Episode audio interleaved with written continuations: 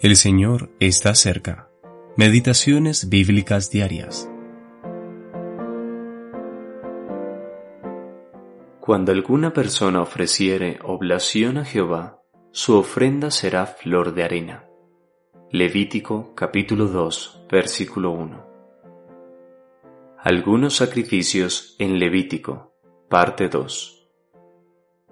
En la oblación u ofrenda vegetal, no vemos derramamiento de sangre, sino aquello que nos presenta las perfecciones del hombre Cristo Jesús en los días de su carne.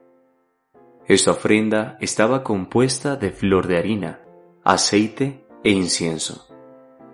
La flor de harina representa la pureza inmaculada de Jesús.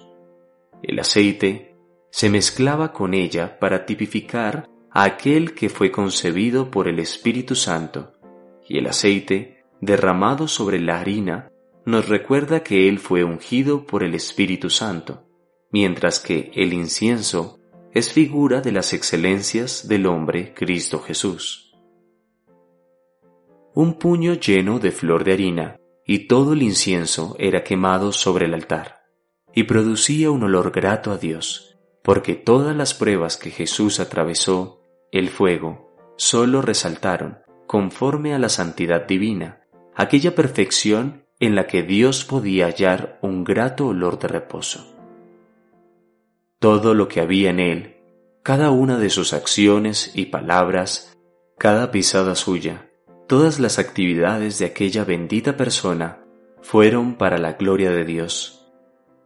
La ofrenda vegetal debía ofrecerse sin levadura, pues nada corruptible podía añadirse como tipo del puro e inmaculado Hijo de Dios, cuya carne no vio corrupción.